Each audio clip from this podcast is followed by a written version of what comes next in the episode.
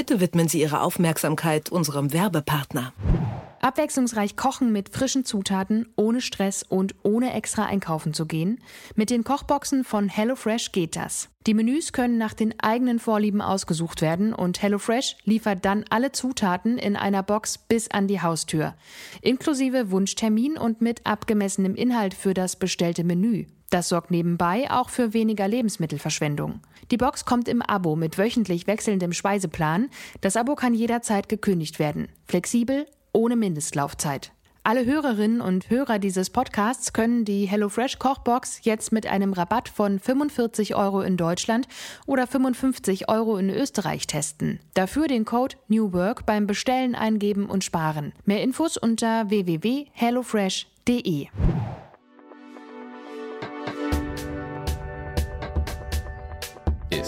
New Work die Lösung? Wie wir morgen arbeiten. Ein Detektor FM Podcast. Ein Klischee von New Work ist sicher, dass Arbeiten plötzlich ganz ohne Hierarchie auskommt und alles läuft super. Was hat es auf sich mit der Hierarchie? Gibt es zu viel davon? Und wenn ja, kann New Work dann eine Lösung sein? Per Videoschalte spreche ich dafür wie in jeder Folge mit Joanna Breidenbach. Hallo Joanna. Ja, hallo Marie. Und natürlich spreche ich auch mit Bettina Rollo. Hallo Bettina. Hallo Marie. Bettina, meine erste Frage wäre, wann braucht ein Unternehmen eigentlich eine Hierarchie? Gute Frage. Vielleicht müssen wir es umdrehen. Ich glaube, wir sind Hierarchien, und da müssen wir jetzt nochmal unterscheiden, da gibt es ja unterschiedliche, sind wir als Organisations- und Führungsinstrument am meisten gewohnt. Ne? Es, fängt ja schon ein bisschen damit an, dass wir in einer Hierarchie groß werden. Also mit unseren Eltern sind wir ja auch für eine längere Zeit in einem hierarchischen Ver äh, Verhältnis, was so den Austausch hat Schutz und Fürsorge und, und Wissensvermittlung gegen erstmal am Anfang wahrscheinlich auch so ein bisschen Gehorsam und, ähm, und, und, und äh, Zuneigung. Ja, so. Und daraus entwickeln wir uns ja. Und die meisten von uns sind ja auch in solchen Systemen erstmal groß geworden. Das heißt, wann braucht es Hierarchie? Naja, es ist jetzt so ein bisschen unter, dem, unter der Prämisse, dass das halt das Instrument ist, was wir meistens kennen, benutzen wir es halt oft, aber es gibt ja auch äh, Kontexte, die sich dann eher für so partizipative Instrumente unter, äh, entscheiden, die dann eher in ähm, sogenannten Peergruppen ablaufen, also wo wir alle auf einer hierarchischen Ebene sind und uns dann halt über demokratische Abstimmungsprozesse versuchen zu organisieren. Genau. Und Joanna, was passiert, wenn es ganz plötzlich keine Hierarchien mehr gibt in Unternehmen? Na, also ich habe im Better Place Lab die Erfahrung gemacht, dass ich mich quasi als Chefin abgeschafft habe und auch die Hierarchie, die wir in unserem Unternehmen hatten, damit. Ähm, und äh, wir haben gesehen, dass Hierarchien sehr viel Sicherheit geben, sehr viel Orientierung. Und wir mussten erstmal lernen, welche andere Form von Hierarchie, wir haben das dann kompetenzbasierte Hierarchien genannt, die sehr flüssig sind ähm, dass wir andere Arten von Hierarchien bauen können, die eigentlich unserer Welt heute äh, adäquater äh, sind oder für unsere Welt adäquater sind. Welche Funktion haben denn Hierarchien ganz allgemein? Also warum ähm, braucht das ein Unternehmen oder wie, wie kommt es dazu, dass es überhaupt fast alle Unternehmen das haben, klassischerweise? Das ist ja auch oft auch dem geschuldet, dass wir in, in einem Prozess, wo wir es zusammen kreieren wollen oder auch uns einfach organisieren wollen als Gruppe, irgendwie auf ein bestimmtes Ziel hinarbeiten, einen bestimmten Fokus halten müssen und dass das, man kann das natürlich in partizipativen Prozessen auch machen, aber dass es uns lange Zeit jetzt aus der Gemengelage und aus, sagen wir mal, auch den Kompetenzen, die wir in diesen Prozess dann als Gesellschaft oder als Gruppe einbringen, so viel einfacher erscheint, das über eine Hierarchie zu lösen. Aber da, das ist halt wieder zurückkommen zu dem, was ich am Anfang gesagt habe, auch viel das, weil wir das gewöhnt sind und weil wir das gelernt haben. Ne? Also ich glaube, wir sind alle am, besten ausgebildet in Delegation, ja, einem Delegationsprinzip. So irgendjemand trägt halt die Gesamtverantwortung und fängt dann an, Teilverantwortlichkeiten daraus in, in die Gruppe, in Gruppe hierarchisch aufzuteilen. Und das, was Joanna beschrieben hat, was dann in der Selbstorganisation kommt, dass wir auf kompetenzbasierte Hierarchien dann umschwenken, das ist für uns alle ja eigentlich was Neues. Da ist vielleicht das Element der Hierarchie wieder drin, das kennen wir. Aber was wir nicht kennen, ist, dass das nicht in entweder eine Rolle oder eine Funktion rein fixiert ist und stattdessen darauf basiert, dass wir immer mal wieder, also immer wieder neu im Prozess feststellen, welche Aufgabe ist gerade dran und wer ist denn die kompetenteste Person, um hier in Führung zu gehen und diese Aufgabe, diesen Arbeitsabschnitt für uns anzuleiten. Und, und dieser flüssige Prozess, der ist dann tatsächlich wieder die große Herausforderung. Also wenn diese temporäre Hierarchie dann mal da ist, dann sehen wir in den Gruppen, dann funktioniert das eigentlich so ganz gut. Aber dieses Rausfinden aus im Grunde vorher einer Peer-Gruppe wieder, wer darf denn jetzt hier in Führung gehen, qua seiner Kompetenz, und wie erkenne ich das denn jetzt an und wie finden wir eigentlich raus, wer hier der kompetenteste ist und so weiter. Das ist ja die große Herausforderung, vor der wir dann wieder stehen, weil das sind wir so nicht gewöhnt, weil die Hierarchien, mit denen wir also meistens von uns groß geworden sind, die waren ja für längere Zeit in eine bestimmte Struktur rein fixiert. Da ist man dann zwei, drei Jahre als Führungskraft auf einem bestimmten Platz. Das heißt, wir sind es gewohnt, dass Hierarchie auch einhergeht mit einer Art von Autorität und die ist erstmal ja mehr oder weniger zugeschrieben, festgelegt und wird im besten Fall nicht hinterfragt groß. Ähm, das heißt, wie ist das, ähm, wenn wir sagen, wir gucken uns mal die kompetenzbasierte Hierarchie an, wie funktioniert es dann? Na gut, also was wir ähm, im Team gemacht haben, ist, als wir gesehen haben, wir wollen nicht mit der herkömmlichen Hierarchie arbeiten, ähm, ist, dass wir äh, auch festgestellt haben, wir wollen nicht basisdemokratisch arbeiten. Wir wollen nicht, dass alle Menschen das gleiche Stimmrecht quasi haben und jeder zu jedem Thema was sagen kann. Ja? Weil das, also das ist bestimmt auch eine persönliche Entscheidung. Es gibt ja auch Teams, die funktionieren so sehr demokratisch. Äh, für mich war das etwas, ich bin einfach auch sehr effizienzgetrieben und äh, ich äh, wollte gerne schnelle Entscheidungen. So dieses Getting Things Done, das war mir total wichtig auch. Was wir dann gemacht haben, ist, dass wir gesagt haben, okay, wir bauen temporäre Hierarchien.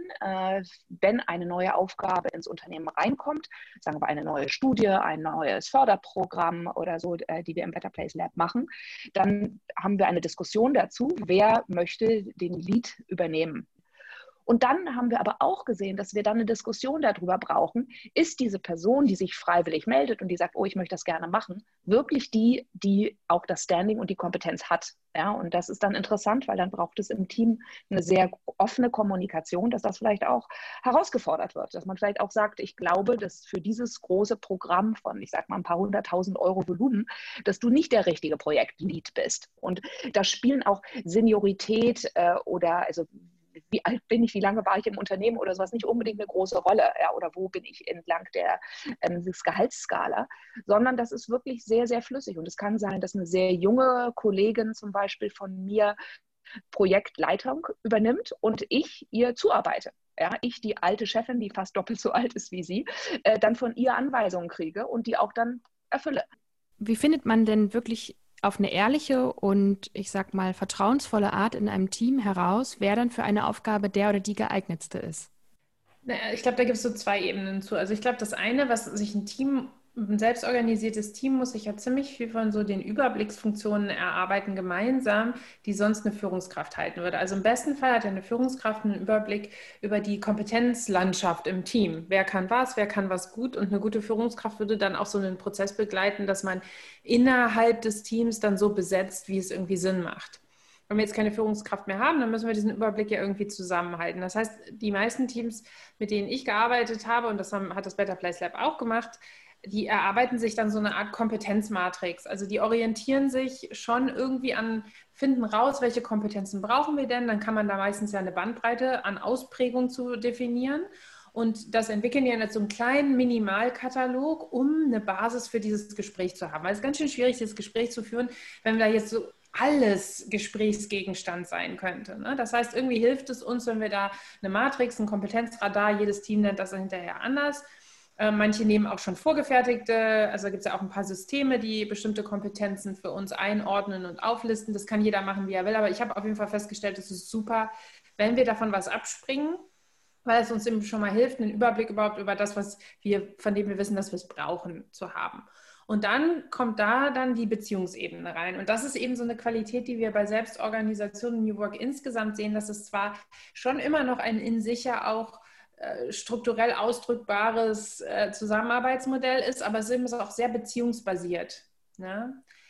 Jetzt nicht auf der Ebene, wir müssen uns alle miteinander gut verstehen und hier muss die ganze Zeit Friede vor der Eierkuchen herrschen, aber es, es ist basiert darauf, dass wir in der Lage sind, miteinander in eine relativ ehrliche, direkte und transparente Kommunikation zu gehen. Und das müssen Teams sich tatsächlich miteinander erarbeiten. Weil da und ich glaube, das ist vielleicht nochmal ganz gut, wenn wir uns das nur so bewusst machen. Wir sind es eben gewohnt, in von außen festgelegten Hierarchien miteinander zu interagieren. Und da gibt es auch Akzeptanz für. Und am einfachsten kann man es immer daran merken, dass man, dass viele Menschen viel mehr Akzeptanz dafür haben, von ihrem Chef ein kritisches Feedback zu bekommen, als von der Kollegin. Warum ist das so? Weil wir gelernt haben, dass in der Hierarchie ein gewisser Austausch besteht. Ja, also mein Chef hat das, hat ja ein bestimmtes Mandat, einen Prozess zu koordinieren und zu, äh, zu strukturieren. Das heißt, ich erkenne dann auch an, dass der mir sagen darf, ob ich jetzt zu weit nach links oder zu weit nach rechts gegangen bin im Prozess. Von einer Kollegin, die mit mir auf einer Stufe steht und sagen wir mal auf derselben Ebene im Projekt mitarbeitet, fällt mir das viel schwerer, das zu akzeptieren. Das ist aber meines Erachtens primär was Erlerntes. Ja, also das, das haben wir halt irgendwie nicht so gelernt, dass wir das akzeptieren. Das findet in vielen Unternehmen ja auch erstmal so nicht statt. Ja, Klassiker ist, man hat einmal im Jahr ein Mitarbeitergespräch. Ich weiß nicht, wie das bei euch bei Detektor FM ist. Da setze ich mich mit der Personalerin und meinem Chefin, bekomme Feedback, ist vielleicht auch alle halbe Jahre. Aber die wenigsten Teams, die ich kenne, die haben jetzt ein kontinuierliches Kollegenfeedback. Ja, also wo ich irgendwie kontinuierlich von den Menschen, die tatsächlich ja viel mehr mit mir zusammenarbeiten, auch irgendwie eine Reflexion dazu kriege, wie das äh, funktioniert. Das heißt, es ist primär irgendwie was, was wir uns so als Arbeitsgesellschaft jetzt vielleicht noch erarbeiten können mehr.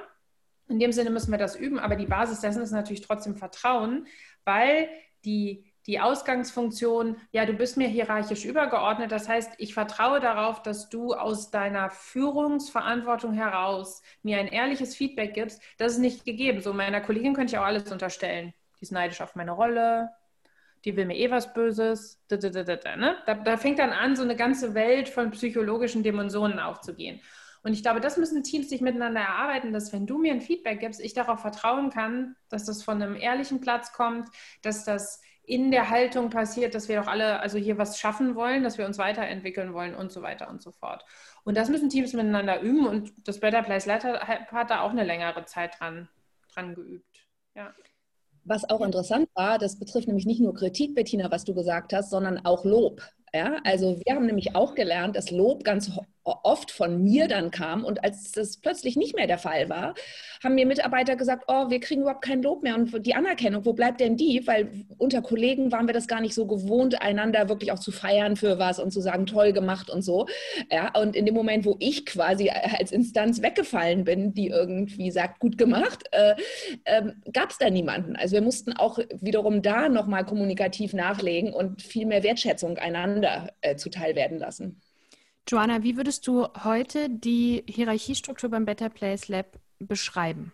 Na, also wir haben äh, eine offiziell haben wir natürlich, weil wir sind eine gemeinnützige GmbH, wir haben, also eine GmbH, ähm, wir haben äh, eine Geschäftsführung. Wir haben zwei Geschäftsführerinnen, äh, die auch aus dem Team heraus, also die quasi äh, von unten legitimiert äh, wurden.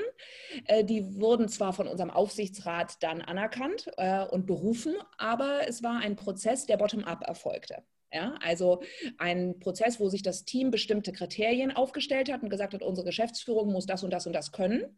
Ähm, und dann konnten sich Menschen darauf bewerben. Äh, und es gab dann auch, ähm, es gab drei Menschen eigentlich, die sich darauf beworben haben. Und dann gab es einen Austausch und ein Aushandeln äh, und in einem intensiven Feedback-Prozess sind dann zwei davon herausgekommen, dass die diejenigen sind, die das Better Place Lab rechtlich ähm, repräsentieren und die volle Verantwortung tragen, die wir halt in unserem Gesetz festgeschrieben haben. Nach innen aber ist das ein bisschen anders, weil unsere Geschäftsführerinnen übernehmen nicht die normalen, auch nach außen Repräsentanzfunktionen zum Beispiel die normalerweise mit dieser Rolle einhergehen. Ja. Was wir haben, wir haben eigentlich eine relativ einfache Struktur. Wir haben jeweils Projektleads, äh, weil wir sehr projektgetrieben sind. Wenn wir vielleicht an zehn verschiedenen größeren Projekten arbeiten, gibt es für jedes davon eine Person, die in der Leitung ist. Und je nach Größe des Projekts gibt es dann noch mehrere Personen, die für dieses Projekt dann auch, aber unter dem Projektlead ähm, zuarbeiten. Ähm, und es gibt dann, wir haben gemerkt, dass wir brauchen auch so Querschnittsthemen, dass zum Beispiel Strategie, Finanzen, äh, Kapazitätsplanung, Kommunikation und sowas, damit das nicht durch die Ritzen äh, fällt, ähm, haben wir uns bei der Holokratie eigentlich ein bisschen was abgeschaut und ähm, haben Kreise gebildet, sodass es bestimmte, für bestimmte Querschnittsthemen gibt es kleine Teams äh, aus den gleichen Menschen, die normalerweise sonst in der Projektarbeit drin sind. Also wir trennen das nicht nicht. Es gibt nicht extra jemanden irgendwie, der jetzt für Teamkommunikation oder so Öffentlichkeitsarbeit oder so zuständig ist, sondern das sind quasi Nebenjobs, äh, ähm, Sachen, die man auch noch macht, wenn man bei uns arbeitet, dass man auch noch auf einer bestimmten, in einem Themenbereich die äh, Gesamtverantwortung trägt, aber die Gesamtverantwortung nicht insofern, als dass diese Menschen, die in einem Kreis sind, das dann alles ausführen, aber sie sind die Vordenker und sie sind diejenigen, die das Thema immer wieder einbringen und die alle anderen Teammitglieder daran erinnern, dass dieses Thema wichtig ist. Ja, also zum Beispiel, wenn man sagt Teamgesundheit, wie geht es dem Team? Dann äh, ist, haben wir nicht ein Team, was dafür sorgt, dass alle glücklich sind, sondern wir haben ein Team, das bestimmte Prozesse einführt, das immer wieder mal so ein bisschen Puls fühlt ähm, und das dann in unseren gemeinsamen Meetings auch sagt, okay, wir müssen jetzt über dieses Thema reden. Ja, also diese halten quasi das Thema auf dem Schirm von allen äh, äh, in dem, der gesamten Unternehmung. Was mich interessieren würde, wie ist es denn, wenn ein Mitarbeiter oder einer Mitarbeiterin, sagen wir mal, das Jobverhältnis beendet werden soll? Wer macht das dann? Wer entscheidet das oder wer ähm, ja, geht am Ende in so ein Gespräch? Ja, das ist eine so der interessanten Fragen, weil bei uns gibt es ja jetzt erstmal formell niemanden, der äh, jemanden entlassen könnte. Ja, äh, natürlich gibt es das, weil wenn jemand in die Kasse bei uns greifen würde, wäre das natürlich Aufgabe der Geschäftsführung. Das wäre dann ganz klar, okay, äh, wir beenden das Verhältnis. Aber die meisten Fälle, wo man sich von Mitarbeitern trennt, sind ja nicht so krass, ähm, sondern viel grauer. Und äh, wir haben es geschafft, durch diese enge Kommunikation und diese Feedback-Prozesse, die wir bei uns etabliert haben, wirklich herauszufinden, ob die Teamzusammensetzung an sich immer noch passt. Ja, und das kann, äh, auf der einen Seite kann es einen Grund haben, wenn man sich von einem Mitarbeiter trennt, weil nämlich insgesamt die Gewichtung im Team nicht die richtige ist, weil wir zum Beispiel mehr Menschen brauchen, die gerne in die Akquise gehen wollen, auf große Bühnen uns repräsentieren wollen. Und wir haben vielleicht mehr Mitarbeiter, die gerade introvertierter sind ja, und diese Kompetenzen nicht haben. Also es ist ein ständiges Abgleich. Was brauchen wir eigentlich, um als Unternehmen wirklich gut ähm, arbeiten zu können und erfolgreich zu sein? Ähm, und äh, dem, was haben wir an Mix und da gab es auch schon Fälle, wo Mitarbeiter, obwohl sie gerne bei uns gearbeitet haben, wertgeschätzt wurden, dann von sich aus gesagt haben, ich sehe gerade, ihr braucht was anderes, weil wir haben hier eine Lehrstelle ähm, in einem Bereich. Ich bin zwar äh, eingestellt worden, um diese Lehrstelle zum Beispiel zu füllen, aber ich habe gemerkt, ich kann das nicht so richtig gut. Ja? Also und dann ist es, war es halt dann die Folge, dass man gesagt hat, okay, wir trennen uns voneinander. Gibt natürlich auch den anderen Fall, wo Mitarbeiter eher auch kritisch gesehen werden von anderen. Ja, und dann ist es wirklich der gemeinsame Feedback-Prozess, der dem Mitarbeiter klar macht, wow, ich habe hier echt ein Problem. Äh, ja, äh, und äh, wo man dann, weil man eben eine sehr transparente, offene Kommunikation hat, auch zu dem Schluss kommt, okay, hier bin ich nicht mehr ähm, richtig äh, äh, in der Unternehmung und dann trennt man sich auch voneinander. Bettina, gibt es auch in Unternehmen zu viel Hierarchie oder woran merkt man das? Ja, ich glaube, wenn man so ein paar sehr bürokratische Unternehmen reinschaut, äh, dann, dann denke ich, ist das äh, auf jeden Fall der Fall. Du merkst es meistens daran, dass Mitarbeiter sagen würden, du musst über fünf Instanzen gehen, um irgendwie einen Bleistift zu bestellen. Ja, also das, was du ran, Lucia, Hierarchie in dem Sinne würde stört uns ja eigentlich nur im Entscheidungsfindungsprozess, wenn wir dann über mehrere Instanzen hoch und runter eskalieren müssen. Und das ist ja auch das, was New Work versucht anders zu regeln, dass man eben sagt, man verlagert Entscheidungen dahin, wo die Kompetenz ist und man, man versucht das so stringent und so kurz vom Weg her zu gestalten wie möglich. Und was wir halt in, dem, in manchen, also vor allem den, den größeren, lange gewachsenen Unternehmen, die vielleicht auch nochmal aus einer anderen Zeit entsprungen sind. Also wir müssen uns ja auch mal bewusst machen, so dieser dieser, dieser Schritt zu einem Organisationsmodell hin, was sehr auf Struktur, Ordnung und Regeln basiert, was wir heute bürokratisch nennen, das war vor 200 äh, Jahren, war das wahrscheinlich so top-notch äh, Organisationsmodell. Da wären alle Bürokraten, waren damals die Top-Manager und wären ja auf den Seiten des Manager-Magazins vorne drauf gewesen. Es hat sich halt verändert. Wir brauchen halt was anderes. Aber es gibt natürlich viele Unternehmen und auch vor allem also viele administrative Instanzen, unsere Ministerien und so weiter, die springen ja noch mehr aus dieser Zeit ab und, und tun sich da gerade auch schwerer, dann in den, in den Veränderungsprozess zu gehen. Und ich glaube, dass, woran wir es am meisten merken, ist, äh, Entscheidungsprozesse sind langsam und wir finden dann mehr Menschen, die entweder von ihrem eigenen Mindset oder weil sie durch die Systematik des, der Umgebung da reingezwungen werden, in so ein Micromanaging gehen.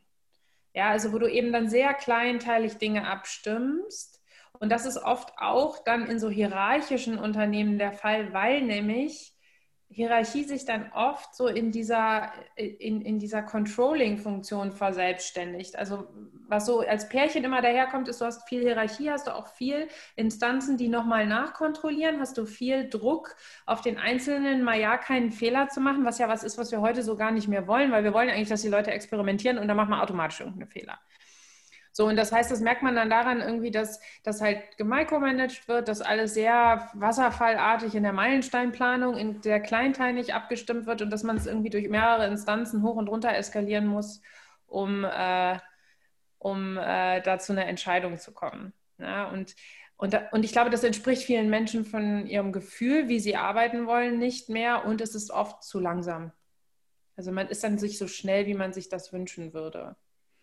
Jetzt gibt es ja gerade einige Unternehmen, die, sage ich mal, nicht so in dieser klassisch traditionellen Branche unterwegs sind, die ähm, von sich immer ganz schnell sagen oder damit werben, wir haben hier ganz flache Hierarchien. Und das sagt sich ja auch erstmal schnell. Wenn man dann aber ein bisschen näher hinguckt, stimmt das manchmal gar nicht, sondern ähm, oft sind es dann einfach nicht klar kommunizierte Hierarchien oder auch nicht klar definierte ähm, Hierarchien. Inwiefern sind solche, ich sag's mal, verdeckten Hierarchien ein Problem? Ja, das auf jeden Fall also finde ich ist immer ein ganz großes Thema. Ich, ich würde auch mal noch unterscheiden zwischen, ich finde, in einem Organisationsmodell hast du immer eine Hardware und eine Software. Die Hardware ist die Struktur, die du offiziell gebaut hast. Die kann dann flach aussehen und dann hast du, ist immer die Frage, mit welcher Software bespiel, bespielst du die? Und du, es gibt ja auch so Fälle, da gibst du dir eine ziemlich flache funktionale Hierarchie und bespielst die komplett bürokratisch. Ja, das heißt, das Mindset, die Haltung, die Art und Weise, wie wir miteinander kommunizieren, welche Annahmen wir treffen, die entstammen dann mehr so aus dem, was wir äh, als bürokratisch eben bezeichnen würden. Und dann hast du so eine verdeckte Hierarchie. Das ist mal so das eine Phänomen. Das andere ist, dass du ganz oft einfach krasse Sozialhierarchien hast. Das ist auch ein Thema für Teams, das kann Joanna vielleicht auch noch was dazu sagen so, wenn, wenn man aus was Hierarchischem kommt und dann sich in was Selbstorganisiertes reinbewegt, dann gibt es immer so eine Phase, da ist dann zwar offiziell die Hierarchie weg oder wird durch eine kompetenzbasierte Hierarchie ersetzt, aber Joannas Wort war dann mindestens noch mal zwei Jahre immer noch mal mehr wert als das von jemandem anders. Und sobald Joanna gesagt hat, das finde ich interessant, ich denke, wir sollten das machen, dann wurde das auch gemacht. Egal, ob der Rest des Teams da jetzt dahinter stand oder nicht. Also ich überspitze das jetzt gerade mal so ein bisschen, ja. Und ich glaube, das ist dann auch wieder so ein Lernprozess, bis man diese impliziten Hierarchien, die man ja dann noch länger fühlt, als sie offiziell da sind, bis sie sich so rausgewaschen haben aus unserem gemeinsamen Teamkulturfeld sozusagen. Und manchmal gibt es die in Unternehmen aber auch einfach, weil da sehr dominante Persönlichkeiten sind und man nicht weiß, wie man sich durchsetzen soll. Und wenn dann keine transparente und ehrliche Kommunikation besteht, dann können wir das auch nicht feedbacken, können wir das nicht ansprechen und dann fängt das an, wirklich so ein Parallel, so ein Schattensystem zu bauen. Also genau wie du es beschrieben hast. Und Joanna, ist dein Wort heute weniger wert? Gleich ja. viel. Ja, definitiv weniger wert. Also ich will, aber ich muss sagen, wir reden ja von kompetenzbasierten Hierarchien und ich würde ja für mich in Anspruch nehmen, auch eine bestimmte Kompetenz in bestimmten Sachen zu haben. Ja?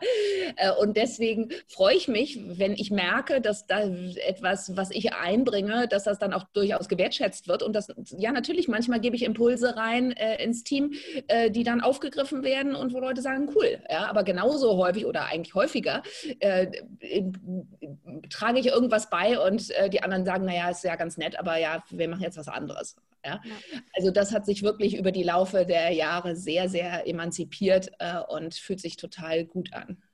Aber ist dir das auch manchmal schwer gefallen? Also so zu sagen, ähm, ich, also es hat ja auch vermutlich was mit ähm, Kontrolle abgeben zu tun oder auch einfach zu sagen, okay, ich ähm, ja am Ende wahrscheinlich aus gar nicht nur in deiner Rolle, sondern so wie ich das von euch heraushöre, in allen Rollen braucht es wahrscheinlich mehr Vertrauen untereinander im Team, wenn Hierarchie wegfällt. Wie schwer war das, das herzustellen? Also ich glaube, das ist schwer in dem Moment, wo man spürt, dass äh, die, die Verantwortung noch nicht so von allen getragen wird, wie man sie selbst gespürt hat. Ja, in dem Moment, wo es so eine, in dieser Transformationsphase, wo jemand wie ich rausgeht, sich ein bisschen rauszieht ähm, und dann aber noch nicht wirklich was anderes adäquat nachgewachsen ist. Ja, dann ist da ist erstmal so eine, ein bisschen so eine wackelige Phase in meiner Erfahrung. In dem Moment, wo ich allerdings gespürt habe, dass wirklich äh, Verantwortung übernommen wird, dass was Neues entsteht, dass da eine kreative Bewegung in dem Unternehmen drin ist, war das für mich ein totales Fest. Ja, weil ich, ich wollte es ja. Es war ja von mir auch wirklich bestimmt. Ich habe gesagt, ich möchte äh, weniger für Better Place arbeiten. Äh, und ich hatte zwar schon auch ein Problem loszulassen, ähm, aber eigentlich war das mein Wunsch, auch was anderes auch noch zu machen, auch so groß, äh, dass ich immer mit Blick auf das, was vielleicht dann für mich auch wiederum an neuen Freiheiten entsteht dadurch, das hat es total ausgewogen. Wie viel Hierarchie braucht ein Unternehmen? Das habe ich auch in dieser Folge mit Joanna Breidenbach und Bettina Rollo besprochen. Vielen Dank für eure Zeit und liebe Grüße nach Berlin bzw. nach Frankreich. Tschüss. Ciao. Wenn euch dieser Podcast gefällt, dann lasst uns doch gerne eine gute Bewertung da. Bei Apple zum Beispiel die fünf Sterne oder ihr folgt dem Podcast bei Spotify. In zwei Wochen sprechen wir hier über das, was in Deutschland noch immer ganz schön tabuisiert ist. Über Geld nämlich. Bis dahin, tschüss. Ist New Work die Lösung? Wie wir morgen arbeiten. Ein Detektor FM Podcast.